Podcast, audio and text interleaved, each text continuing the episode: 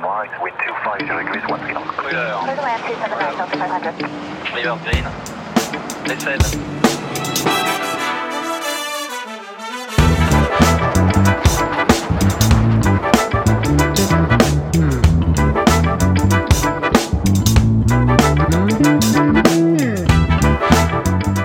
Salut à toi et bienvenue sur euh, cet épisode un petit peu particulier, hors série même, je dirais, de l'expérience Shiban. Au mois de mai, nous avons été invités au musée toulousain Aéroscopia lors de l'événement Mission Pilotage. Et durant ces deux journées, euh, Marek, Ilia, Tom et moi-même, Seb, avons réalisé un after movie et tenu un plateau radio en interviewant en live neuf euh, aviateurs et aviatrices. Nous nous sommes euh, répartis les discussions entre Tom et moi-même, et tu entendras donc une voix différente dans certains de ces courts épisodes qui durent de 20 à 40 minutes. À la place donc d'une trêve estivale, nous te proposons ces audios un peu différents et on revient euh, en octobre avec le format traditionnel de l'expérience Shiban et de nouveaux invités passionnants, voire le retour d'anciens qui vous ont beaucoup plu. Pour information, ces épisodes sont disponibles depuis un petit moment déjà sur notre Patreon. Merci d'ailleurs à celles et ceux qui nous soutiennent par ce biais. Allez, je m'arrête là, c'est parti pour cet épisode de l'expérience Shiban enregistré à Aeroscopia lors de l'événement Mission Pilotage.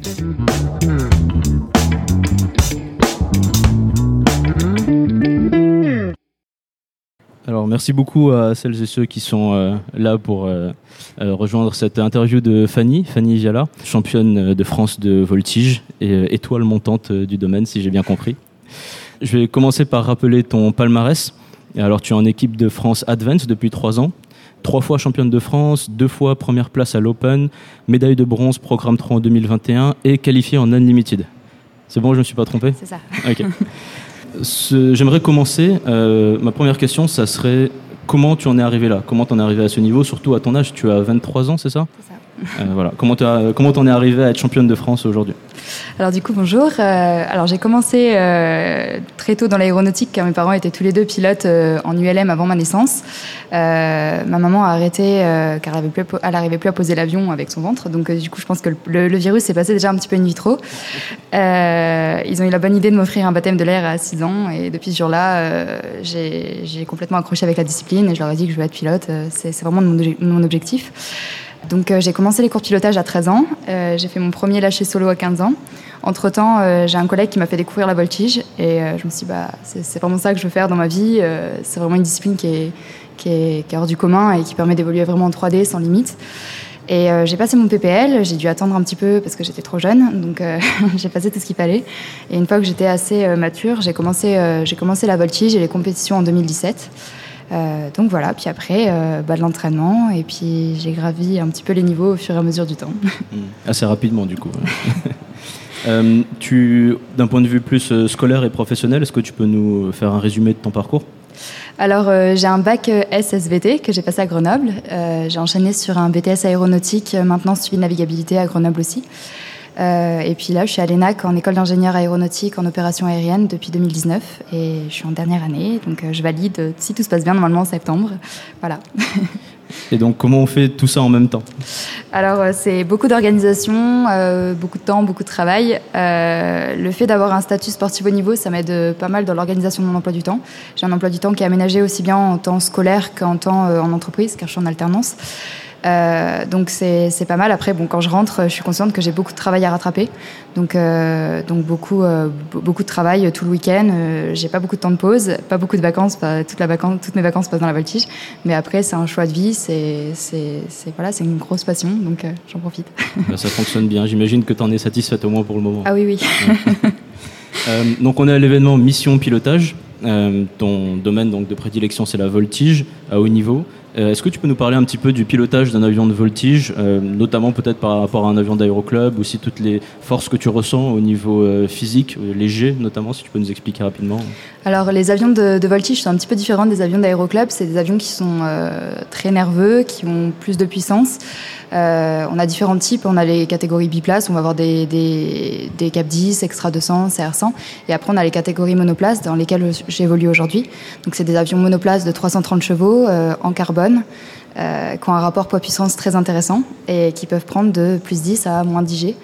Euh, donc voilà, nous, on, on travaille, on travaille dans, ce, dans cette enveloppe de vol. Est-ce que les humains dedans peuvent prendre plus 10 à moins 10 Ah bah physiquement oui, il faut qu'on soit prêt à, si besoin à les prendre. Après on va pas chercher non plus les limites de l'avion pour des raisons de sécurité, euh, les nôtres aussi, Euh, car euh, bah, il faut qu'on soit préparé. Donc on s'entraîne à côté, préparation physique, euh, tout ce qui est gainage, parce qu'on est très sollicité au niveau des cervicales, du dos. Bah, on n'a pas de combinaison anti-G, donc euh, faut qu'on ait des, abdos, faut qu'on ait une, carapace musculaire qui nous permette d'encaisser tout ça. Pour vous donner un petit peu un ordre d'idée, quand on prend des facteurs de charge, en entraînement, on est entre plus 8 et moins 7 G. Euh, donc, donc voilà, il faut savoir les encaisser. Plus 8 G, ça veut dire qu'on prend à peu près 8 fois notre poids. Moins 7, ça va être une force qui va nous extraire de l'avion. Donc euh, on a tout le sang qui monte au cerveau. C'est pas forcément très agréable au début, mais notre corps Ça s'y fait mal, euh, c'est c'est assez douloureux parfois, mais après notre corps se fait rapidement, euh, se fait rapidement à tout ça. On a moins de risques en négatif euh, parce que c'est des, c'est des facteurs de charge qui vont suralimenter notre cerveau, donc on n'a pas de risque de voile.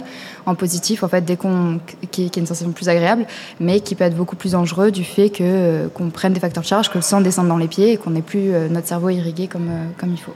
Et tu parles de voile, pardon, qu'est-ce que c'est? Alors, il y a différents stades de, voile. On a le voile, le voile gris. Donc, en fait, euh, sous facteur charge, on va avoir la, vision qui va se réduire. Et on, va perdre on peut perdre les couleurs. On peut avoir en noir et blanc un petit peu. Et euh, ça, c'est le premier stade qui nous dit bah, attention, euh, tu es en train de prendre des jets, euh, ton corps n'est pas fait pour ça. Donc, euh, soit gaine, soit arrête de prendre des jets. Et après, au-delà de ce voile gris, on a le voile noir. Donc là, on a perte totale de la vision. C'est euh, notre cerveau en fait qui va débrancher euh, la vision en premier. Donc on est complètement conscient, on entend, on peut parler, mais on voit plus. Donc euh, ça peut aller de, quelques millisecondes à plusieurs secondes en fonction de si on décide ou pas d'interrompre le facteur de charge. Donc, euh, ça, il faut vraiment être très vigilant. On a des facteurs qui sont aggravants comme la fatigue, euh, l'alcool, des médicaments, la chaleur. Donc on est, très vigilant par rapport à ça et on est conscient aussi que sur un programme, bah, on peut faire du moins 7G et dans la figure d'après prendre plus 8. Donc on a des deltas de plus 14, plus 15G. Donc voilà, il faut qu'on soit prêt à encaisser tout ça. Et donc désolé, je t'ai un petit peu interrompu. Tu nous disais que les avions de voltige, c'était des avions qui étaient assez nerveux au niveau du pilotage. C'est ça. Aujourd'hui, bah, l'avion sur lequel je vole, c'est un Extra 330, donc euh, SC. Donc euh, c'est un monoplace de 330 chevaux, hélice pas variable. Euh, la plupart de, une grande partie de l'aile correspond à l'aileron. On n'a pas de volet, donc on a un, taux de roulis de 420 degrés seconde, donc on fait plus d'un tonneau en une seconde. En déclenché, on peut monter à 450 degrés seconde. donc, donc voilà, c'est des avions qui sont très nerveux et ça va être vraiment notre limite physique qui va, qui va déterminer aussi euh, bah, notre, notre domaine de vol entre guillemets. Donc, euh, donc voilà, c'est des avions très intéressants qui se pilotent euh, pas comme un avion d'aéroclub. euh, Enfin, on, on retrouve des bases, mais après, euh, bah, on a des trims qu'on va pas toucher parce qu'on les règle pour la compétition. Donc dès qu'on est en navigation, bah, on a un altimètre en mètres au lieu d'être en pied. Donc il faut qu'on se fasse des conversions tout le, tout le long de la navigation.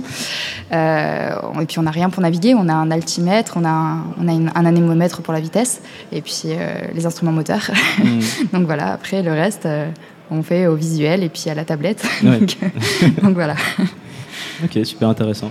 Et euh, donc tu voles sur euh, Extra 330, c'est l'avion que t'emmènes en voltige, mais j'imagine que t'es passé par d'autres avions avant ça pour apprendre le début de la voltige ou t'as commencé directement euh, Non, non, alors Ouais. j'ai commencé sur Cap 10, BK. Donc euh, c'est un avion qui a été un avion français.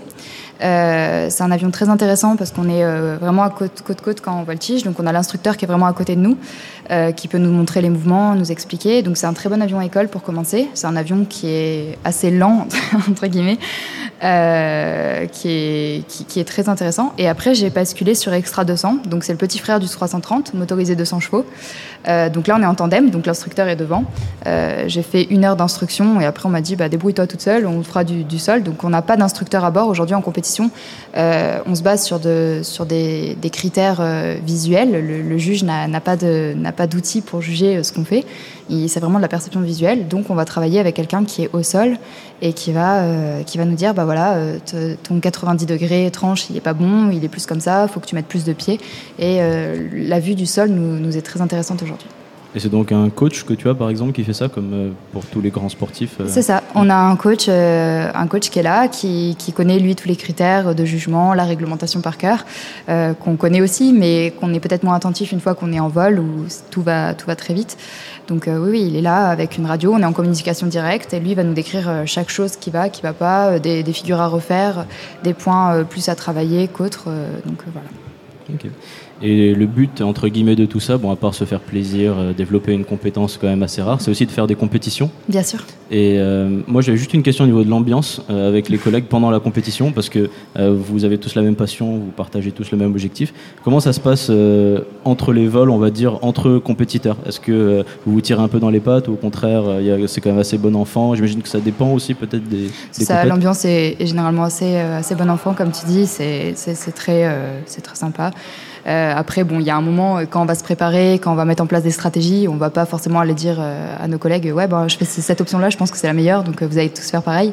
non, Euh, non, non. Après, c'est, on n'est pas contre aider les autres euh, dans la, dans la limite du raisonnable, j'ai envie de dire, parce que bon, ça reste une compétition. On a, on est tous là pour, pour, pour gagner. donc, Mm, euh, mm. donc voilà, on est, enfin c'est, on est très, on est très tous amis, on est très soudés, très, c'est très convivial. Mais par contre, il y a des moments où bah, il faut qu'on travaille aussi de notre côté, mettre en place des stratégies de vol en fonction du vent, euh, du soleil, du placement des juges, et, euh, et puis des constructions de programmes pour que nous on, soit au top. Et peut-être ce qui correspond à, ce qui va me correspondre ne correspond pas à un autre coéquipier non plus. Donc euh, voilà, c'est un sport, c'est un sport d'équipe qui se pratique individuellement aussi. Et dans quelle mesure tu es accompagné pour créer tes programmes? Est-ce que c'est toi qui décides absolument tout? Ou, euh, est-ce qu'on t'impose certaines figures en compétition Alors, on a deux types de programmes. On a un programme qu'on appelle Connu Libre. Donc, la Fédération internationale nous propose cinq euh, figures en début d'année. Euh, qui sont imposées, qu'on ne peut pas modifier. Et après, on va avoir, euh, on va avoir cinq figures euh, libres qu'on va rajouter pour constituer un programme avec des critères, des coefficients respectés. Donc ça, c'est le petit casse-tête de début d'année. Euh, on va tester ce programme plusieurs, plusieurs fois avant les compétitions. Et après, le jour de la compétition, on va avoir ce qu'on appelle un inconnu libre, enfin plusieurs inconnus libres avec des coefficients différents. Donc là, on est un tirage au sort entre tous les pilotes et on va avoir, bah, les pilotes vont poser une figure, euh, ceux qui sont tirés entre 1 et 10. Donc euh, on va poser une figure sur laquelle on est à l'aise, ou ce qui peut poser problème aux autres. Et, euh, et à partir de ça, bah, on va avoir 10 figures euh, imposées par les pilotes et 4 figures libres. Et le soir, bah, une fois qu'on a fini les vols, c'est le casse-tête. Et là, par contre, on a, on a 12 heures pour le faire. Donc euh, c'est très rapide et on n'a pas d'entraînement. Donc le premier vol doit être parfait. Donc il faut être sûr qu'on, que notre programme soit bien calé, que, que nos figures soient dans le bon sens, qu'on ait le temps d'apprendre. Parce que tout va très vite et puis, euh, puis c'est, une charge mentale qui est très importante. Euh, physiquement, en compétition, on n'est pas forcément très sollicité. C'est 3, ou 4 vols de 10 minutes. Donc c'est physiquement ça, ça va. Par contre mentalement on est tout le temps sollicité à apprendre des programmes, les construire, poser des figures, euh, réfléchir aux stratégies, actualiser la météo toutes les 10 secondes. Donc euh, voilà. Ok, super. Euh, on se rapproche de la fin de la partie vraiment interview. On aura ensuite des euh, questions du public si euh, vous avez des questions à poser à Fanny. Euh, un dernier aspect que je voulais aborder avant de passer aux anecdotes, euh, c'est euh, l'aspect compétition versus sécurité des vols. Dans le sens où on vous demande de pousser quand même pas mal vos avions, de faire des figures quand même assez contraignantes pour votre corps, etc. Euh, mais d'un autre côté, il y a toujours l'aspect sécurité des Bien vols sûr. auquel il faut penser. Comment est-ce que tu fais la balance? Est-ce qu'il y a des règles qui sont définies et tu peux pas les dépasser ou tu décides un petit peu de, de ce que tu peux faire? Alors sur place, on a un- à chaque compétition, on a quelqu'un qui va gérer euh, la, la sécurité des vols justement, euh, qui va être conscient bah, des situations, de la situation du jour. L'année dernière au championnat de France, on avait 43 degrés sur le taxiway. Euh, quand on ferme la verrière et qu'on doit rouler au point d'attente, on n'a pas d'air dans l'avion, donc on passe 10 minutes dans l'avion. on est trempé avant d'avoir commencé le vol. Donc euh, ça, faut vraiment le prendre en compte, la fatigue euh, et puis tous les facteurs de stress euh, qui sont à côté. Donc on a quelqu'un qui est là pour la, sécurité des vols. Donc s'il y a un problème, il a une radio, il est en contact directement avec nous. Il peut nous dire on arrête le vol s'il voit que ça commence à aller mal. Après, je pense qu'il y a une barrière personnelle qu'il faut se mettre. La mienne, la mienne est fixée de, de façon à que si je suis fatiguée, si je me sens pas bien, j'arrête. C'est un sport, c'est c'est pas c'est pas mon gagne-pain actuel et j'ai entre guillemets rien à gagner euh, à, aller pousser mes limites vers euh, vers une situation qui n'est pas d'avenir pour moi. Donc euh, voilà. Ok. Et c'est quelque chose qui est assez récurrent dans le podcast. si vous avez écouté ou si vous les écoutez plus tard, c'est un moment d'anecdote de, vol. Parce que c'est voilà, ça, ça, plaît aux passionnés, mais c'est aussi une façon d'engranger un peu de l'expérience via l'expérience des autres. Est-ce que tu as quelques petites anecdotes à nous raconter pendant les compétitions ou voilà? Alors, euh, il y, en- il y en a un paquet. Euh, chaque compétition, c'est vraiment un moment fort. C'est un moment où bah, il y a beaucoup d'émotions, beaucoup de, beaucoup de choses qui se mélangent. Et euh, c'est vrai que bah, celle qui me vient en tête, c'est mes premiers championnats du monde de cet été, euh, où bah, j'ai été médaillée, euh, médaille de bronze sur le troisième programme. Et quand on m'a appelé pour monter sur le podium, ouais, c'est quelque chose qui est, euh, qui est assez exceptionnel, euh, qui, est, qui est assez incroyable, euh, du fait que je suis en plus la seule femme de la compétition. Donc c'était un petit moment de fierté euh, personnelle. Après, euh, en termes d'anecdotes, euh, il y, a, il y a- il y a beaucoup de choses. L'avion est assez particulier. On, on assèche les ailes en vol, donc le moteur s'arrête en vol. Ça aussi, c'est quelque chose quoi, qui, est, qui est assez impressionnant à faire la première fois. On peut pas voltiger avec de, de l'essence dans les ailes. Donc à chaque, euh, chaque convoyage, si on a de l'essence et si on n'a pas le jerrycan à l'arrivée, ben, on fait en sorte de, de sécher. Donc on attend que le moteur s'arrête pour changer de réservoir. Ça, c'est la première fois qu'on le fait, ouais, c'est un peu bizarre. Je pense que mon cœur s'est arrêté euh, En même temps que le moteur. ouais. Ouais. Je me suis dit, bon, euh, j'espère qu'il va redémarrer quand même parce que il y le avait cœur des. et le moteur. ouais. Ouais, c'est ça. Puis bon, après, on s'y fait. euh, maintenant, ça devient euh, pas banal parce qu'il y a toujours cette petite angoisse que le moteur reparte pas. On, on essaie de vraiment faire ça en sécurité, au-dessus d'un terrain, de champs, et puis, puis vraiment haut. Et puis, euh, puis bah, sinon, euh, petite histoire, j'ai testé, testé la centrifugeuse de l'armée euh, avant-hier pour euh, des recherches médicales au niveau du, du dessin des armées qui voulaient comparer bah, les pilotes de chasse à des pilotes de voltige. Donc une formation d'une journée, j'étais avec quatre pilotes de chasse. Et tous une formation sur les jets, des, des méthodes qu'ils utilisent que nous on n'utilise pas forcément, une mise en commun de nos deux applications. Et euh, pour finir, bah, un test en centrifugeuse. Donc euh, ils ont essayé de, de, de, de, re- de recréer l'ambiance euh, dans, un, dans un cockpit d'extra. Donc euh, ils m'ont dit, bah, vu que toi tu es dans un cockpit d'extra et que tu n'as pas de combinaison anti-G, bah, tu pars faire de la centrifugeuse sans combinaison anti-G. Ah bon, Oula. bah écoute, pourquoi pas. Et puis du coup, bah, ça permet de, savoir jusqu'à combien notre corps peut, anticiper, un peu, peut, prendre en facteur de charge sans contracter les abdos, sans gérer la respiration. Puis après, en faisant des manœuvres anti-G, jusqu'à combien notre corps peut accepter. Donc euh, voilà, c'était une expérience très intéressante, euh, peu commune. On retrouve pas du tout les mêmes sensations dans un avion de voltige que dans une centrifugeuse. On a la centrifugeuse qui bascule, on n'a aucune vue sur l'extérieur, donc on sait vraiment pas ce qui se passe à part le fait qu'on tourne probablement très vite. Qu'on a mal. Euh, pas forcément, c'est un petit peu bizarre. C'est le fait que ça tourne, c'est une sensation un peu étrange Mhm. euh, qui fait tourner la tête une fois que la centrifugeuse s'arrête, mais, euh, mais qui est très intéressante sur tout ce qui est facteur de charge. Par exemple, ils ont attendu que j'ai le voile, donc je gérais avec un joystick les petites LED lumineuses pour, pour expliquer jusqu'où mon champ de vision se, se rétrécit. Et à partir d'un moment, ils m'ont dit, bah, Ok, bah là j'avais j'avais 70 degrés d'angle, j'avais perdu la vue sur 60, enfin il me restait plus que 70 degrés en visuel.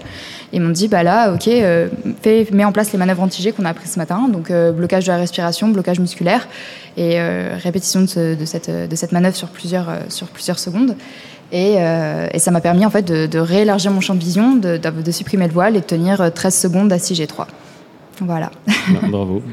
Je sais pas s'il y a beaucoup de gens ici qui tiennent 6G3 à 13 secondes. si c'est le cas, euh, levez la main. Bon, eh bien, merci beaucoup, euh, Fanny. Euh, ce que je vous propose maintenant, c'est de passer aux questions du public, si vous en avez. Si vous avez des questions à poser à Fanny, n'hésitez pas.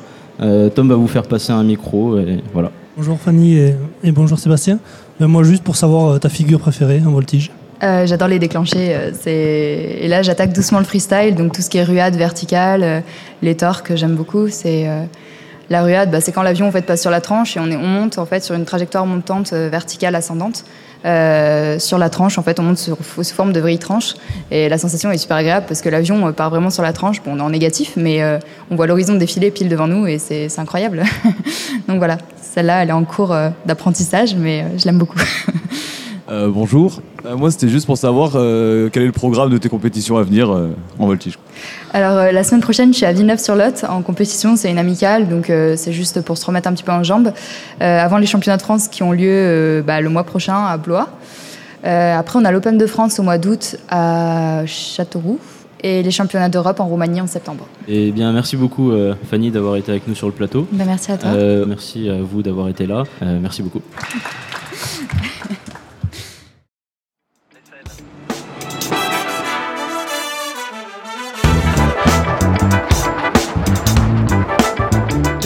Et voilà, c'est fini pour euh, cet épisode hors série. Je tiens à remercier nos invités qui ont bien voulu jouer le jeu, et aussi le musée toulousain, euh, Blagnaquet plus précisément, Aéroscopia. C'était un réel plaisir de travailler avec l'équipe de passionnés au, au musée qui nous a accueillis, invités, et on a hâte de renouveler l'expérience. Pour finir, un dernier merci à nos contributeurs sur euh, Patreon et à ceux qui nous font des dons via PayPal. Voilà, à très bientôt pour un nouvel épisode de l'expérience Shibane et d'ici là, bon vol en toute sécurité. Hmm.